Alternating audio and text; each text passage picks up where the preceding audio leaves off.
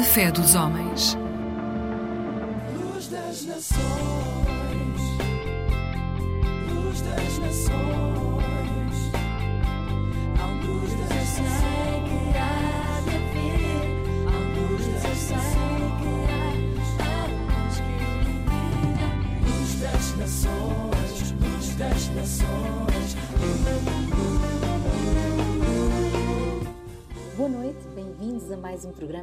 Aliança Evangélica Portuguesa. Cristo faz história. Um aparelho novo vem sempre acompanhado por um manual de instruções que convém ler antes de o utilizar, não é verdade? E quando ele se estraga, ups, há que ver se ainda está dentro da garantia e levá-lo para arranjar a quem entende do assunto. Podemos até tentar arranjá-lo sozinhos, mas nem sempre somos bem sucedidos, não é? Corremos o risco de não conseguir, piorar a situação e depois já não há garantia que resista. Enquanto ser humano, passa-se exatamente o mesmo conosco.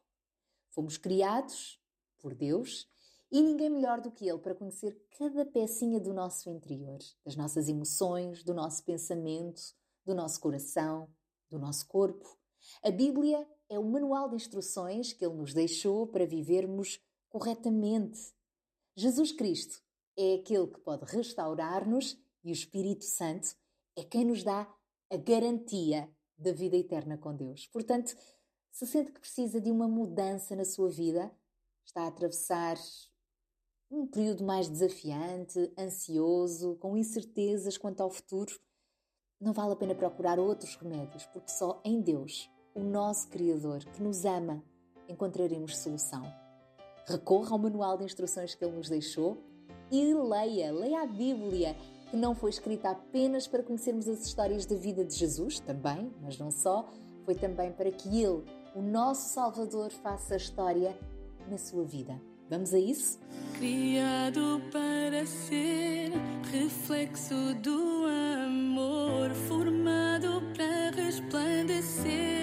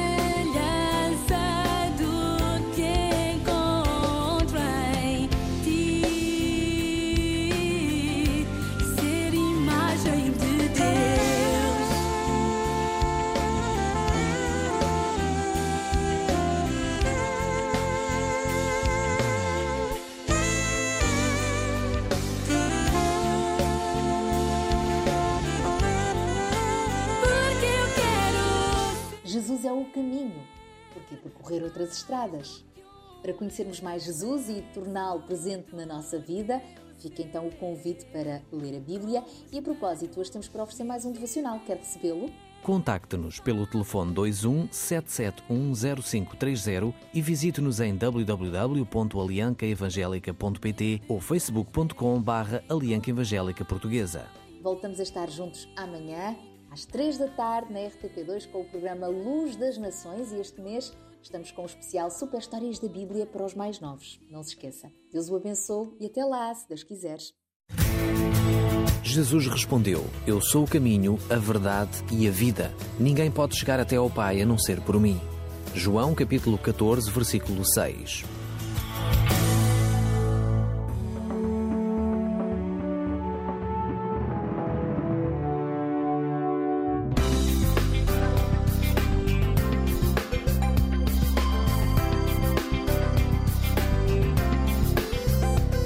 Eclésia Igreja Católica.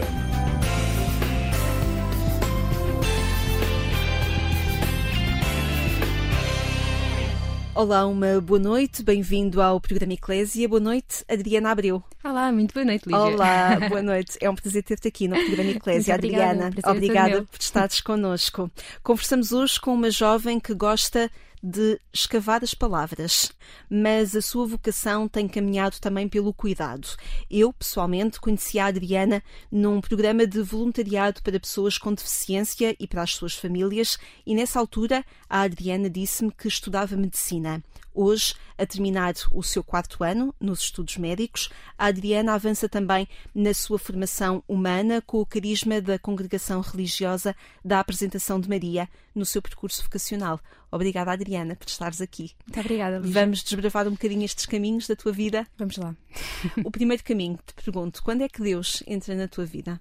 Bem, se calhar eh, é mais fácil pôr a pergunta ao contrário, não é? Quando é que eu entro na vida de Deus? Isso acontece no dia 8 de dezembro de 2000, no dia em que fui batizada.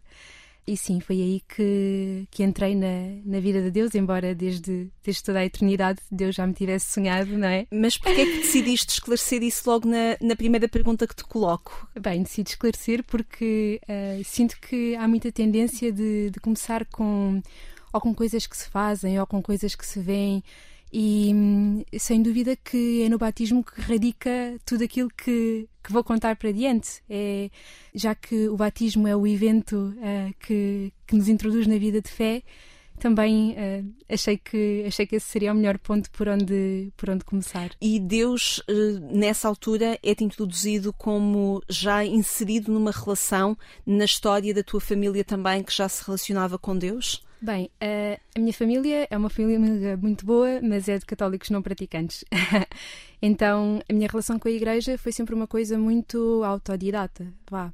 Lembro-me que até os primeiros impactos com a igreja não foram assim muito positivos, porque eh, lembro-me de ter ido com, com os meus pais na altura da Semana Santa a Zaragoza e havia lá umas celebrações, umas procissões em que eh, era apresentado Cristo crucificado e hum, umas pessoas que estavam assim vestidas de uma forma muito estranha. E na minha cabeça de criança eu olhei para aquilo e pensei: bem, mas é isto a igreja, Deus me livre. E depois, mais tarde, perguntaram-me se eu queria ir para a catequese e aquelas imagens voltaram a emergir e eu pensei: nem pensar. Os teus pais perguntaram-te se querias ir para a catequese. Exatamente, exatamente. Porquê é que achas que os teus pais te fizeram essa pergunta? Bem, hum, a minha irmã, hum, também, eu tenho uma irmã mais velha, hum, portanto também tinha andado na catequese e, ah, de certa forma, devem ter considerado também algo positivo para o seu desenvolvimento humano, pessoal, não é? E então fizeram essa mesma pergunta. Na altura, dei um não muito claro, muito firme. Uns anos mais tarde, uma colega da minha mãe pergunta-lhe: então, mas tens uma filha, ela não anda na catequese? E, e a minha mãe disse-lhe que não, mas depois trouxe, trouxe o convite para casa e pergunta-me: olha, olha lá, Adriana, não, não gostavas mesmo de ir para a catequese? E eu pensei: bem, vamos experimentar. Pronto, lá fui para a catequese. Hum, primeiro, assim, um bocadinho desconfiada do que é, que é que será que vem a ser isto, coisas que, que até nem estou muito habituada a ouvir falar.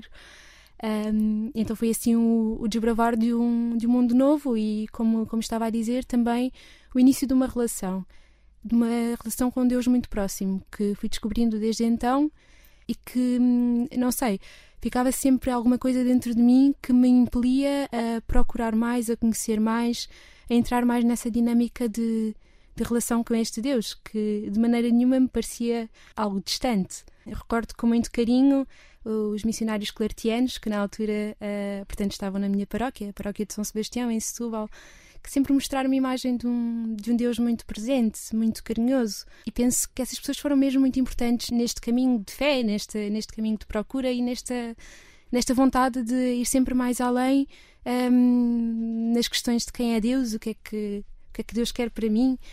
E, e, então foram assim questões que, que, foram surgindo também com muita naturalidade. Uh, depois, entretanto, também comecei a ser catequista. E isso foi importante para ti? Claro que sim, claro que sim. Uh, acho que nos dias de hoje, em que tão pouco se fala de Deus, não é?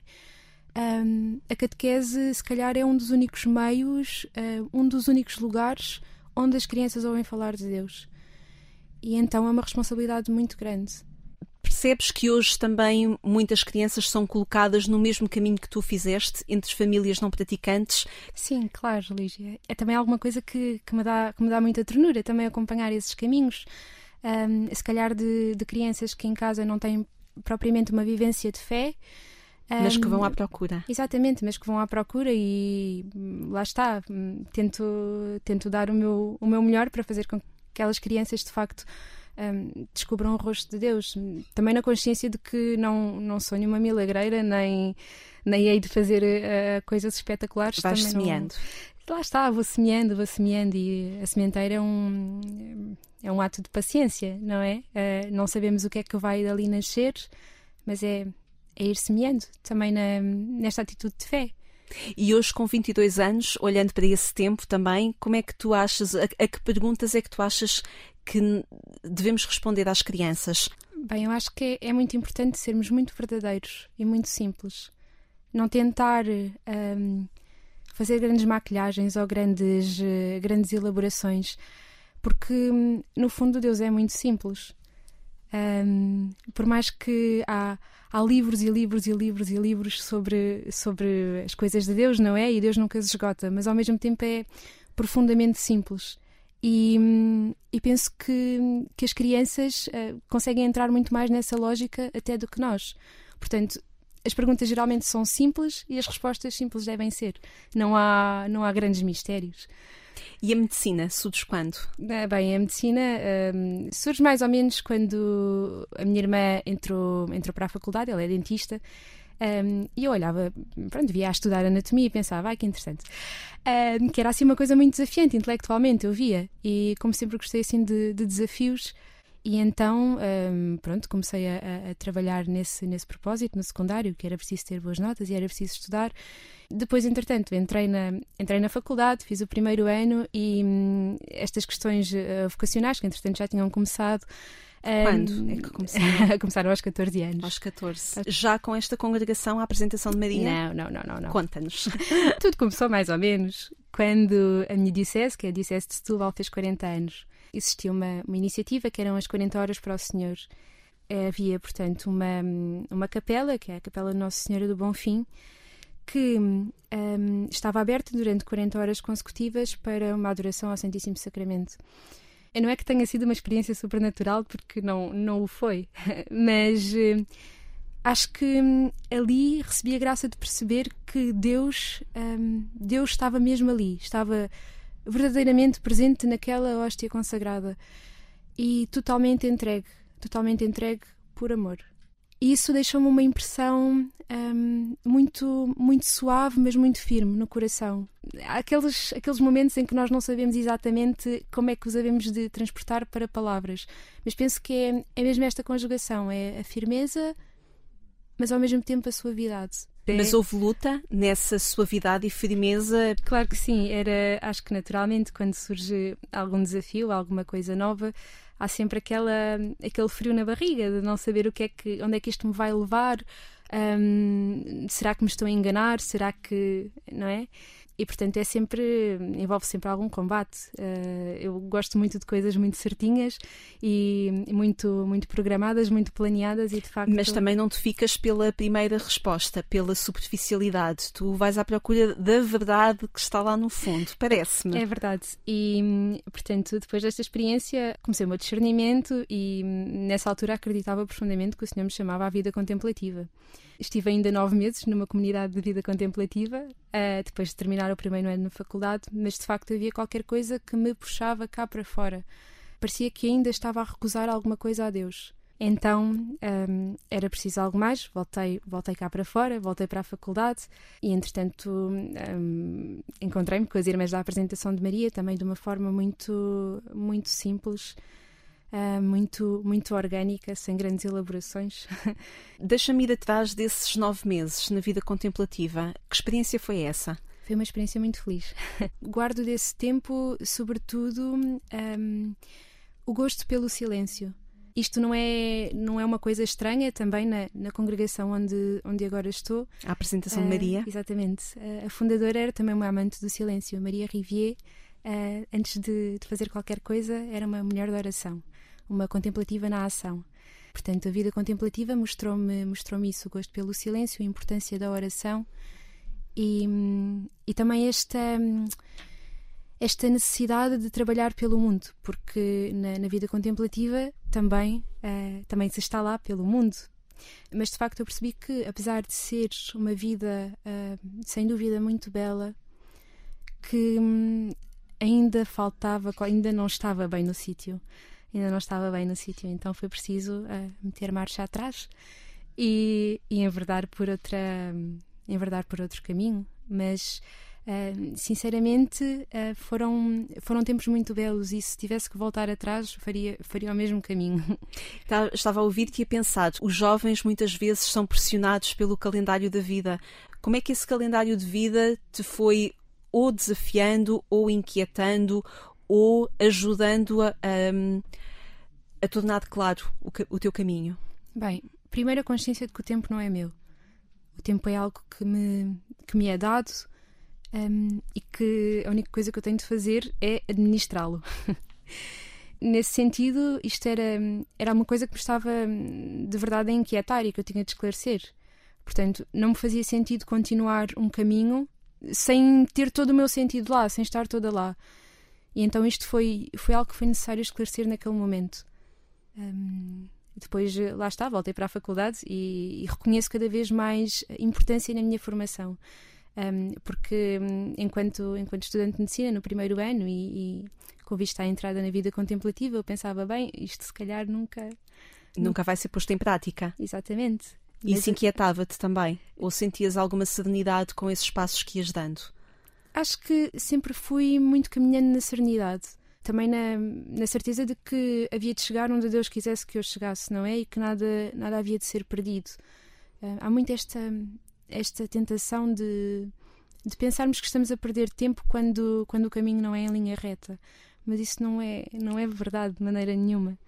Um, ah, portanto, falando do, do calendário que me perguntava, são concepções hum, muito, hum, muito erradas. É também nesta, nestas desconstruções que, que Deus nos vai construindo. É preciso, às vezes, deixar-se desconstruir, deixar cair essas, hum, essas formalidades, não é? Que nos escravizam do agora tenho que fazer tudo, tudo direito, tudo certo, tudo de seguida. Não, não é isso. Não é, não é disso que se trata. É preciso ter alguma liberdade interior para às vezes conseguir furar esses, esses esquemas que nos escravizam.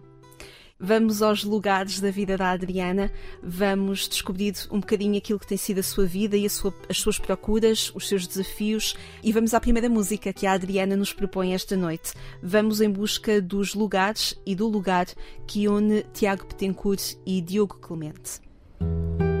Já é noite, frio está em tudo o que se vê. Lá fora ninguém sabe que por dentro há vazio e que em todos há um espaço que por medo não se deu, onde ilusão se esquece do que o tempo não previu. Já é noite, o chão é mais terra para nascer.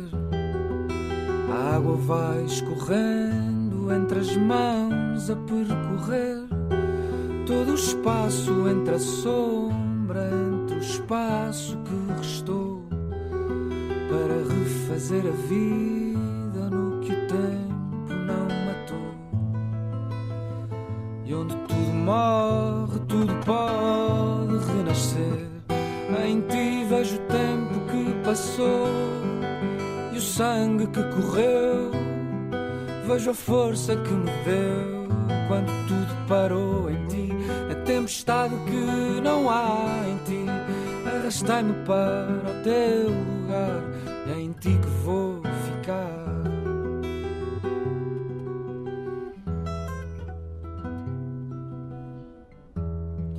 Já é noite, a sombra está em tudo o que se vê.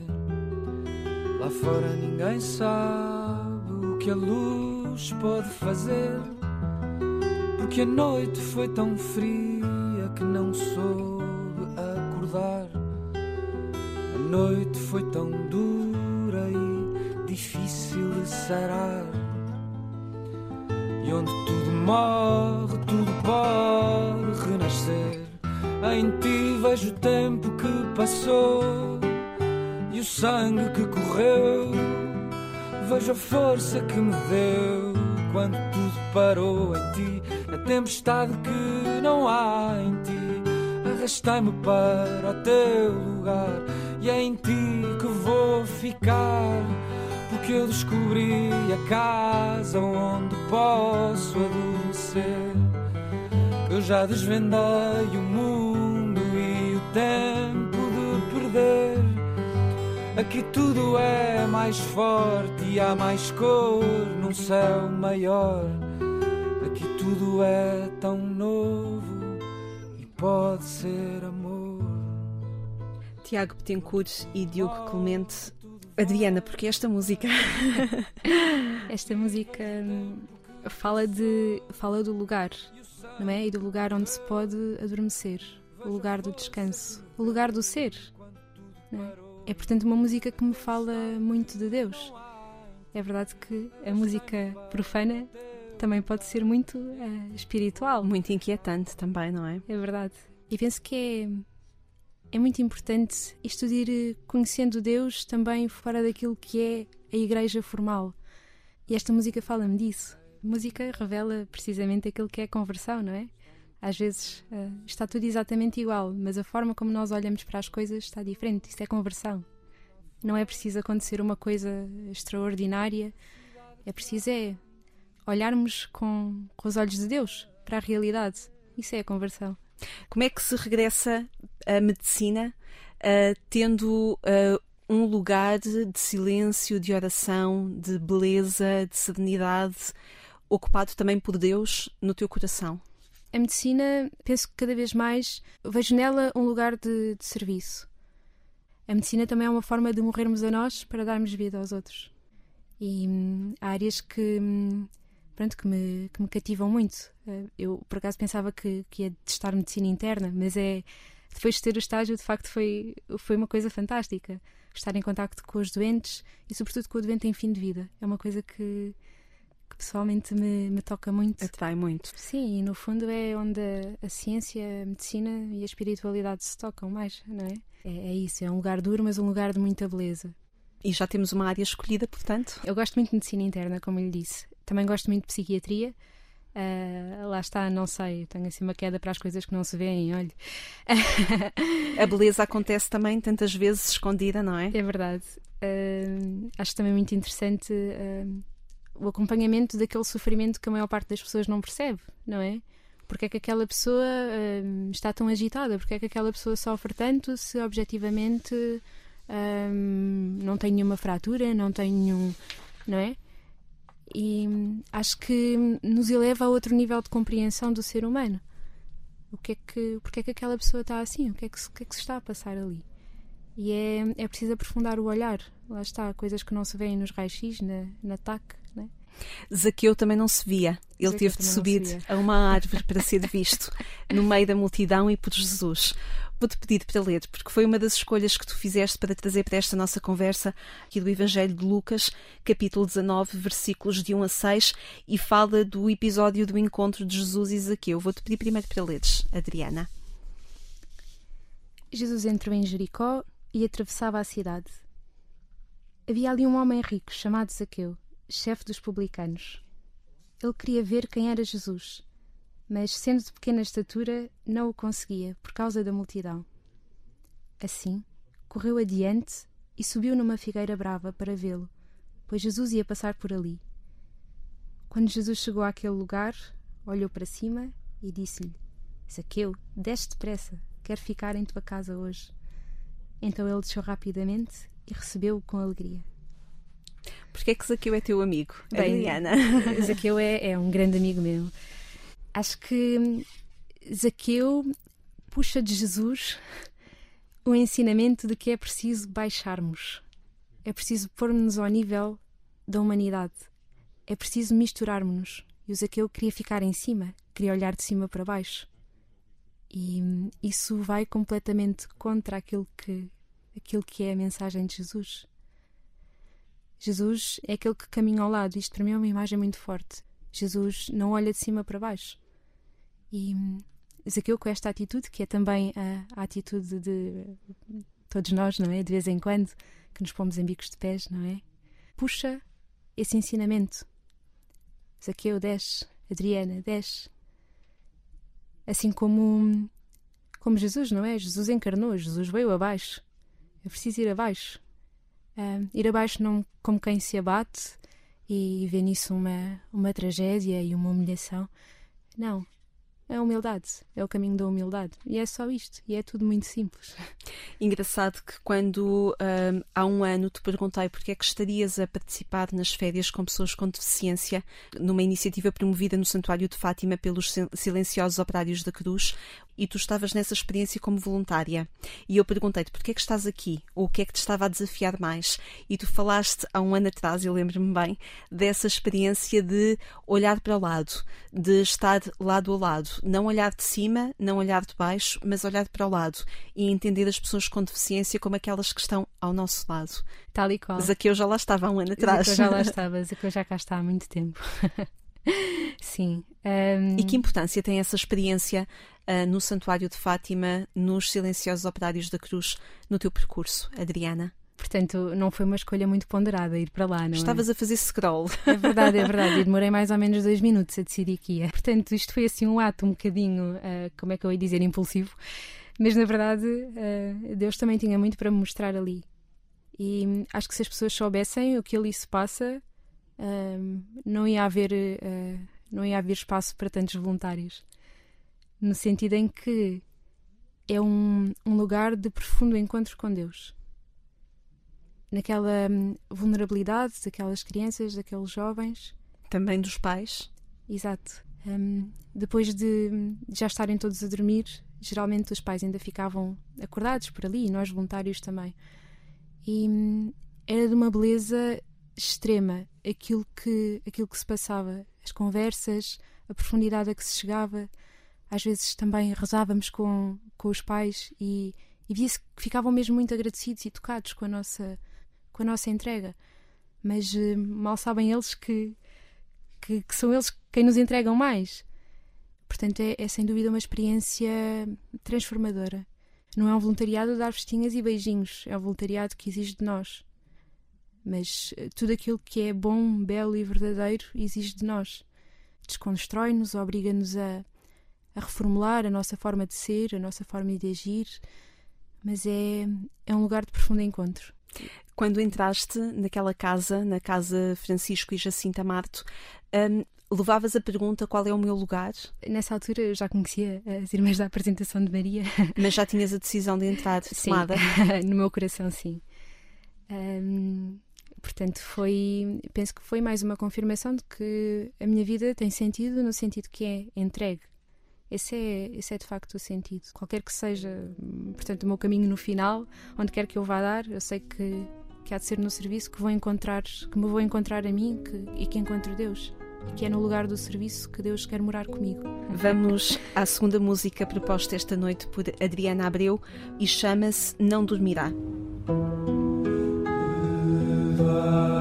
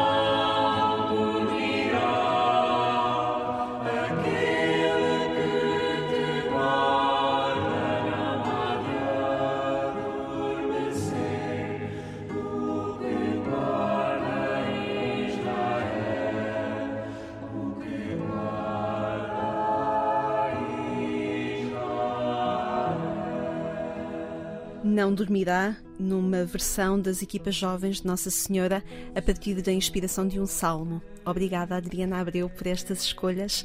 Este salmo é uma certeza, é um colo, é o que para ti? Bem, este salmo é um relembre. A verdade é que precisamos de ser guardados. Somos guardiões de uma grande fragilidade. E é muito importante esta certeza, esta, esta memória de que Deus nos guarda. Pelo menos eh, assim o é para mim, que à medida que vou, que vou caminhando, reconheço cada vez mais a minha fragilidade e, e reconheço que, que ela precisa de ser fortalecida com aquela força que só de Deus vem.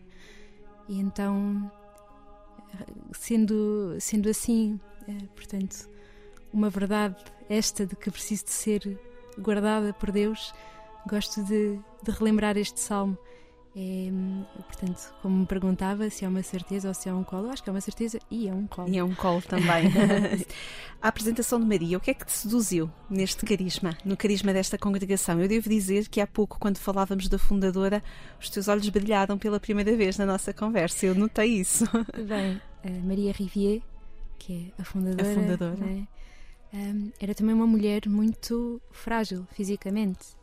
Uh, portanto, na sequência de uma queda que deu na sua infância, um, portanto, ficou deficiente física. Mas nem isso a impediu de, de levar a cabo a sua, a sua obra.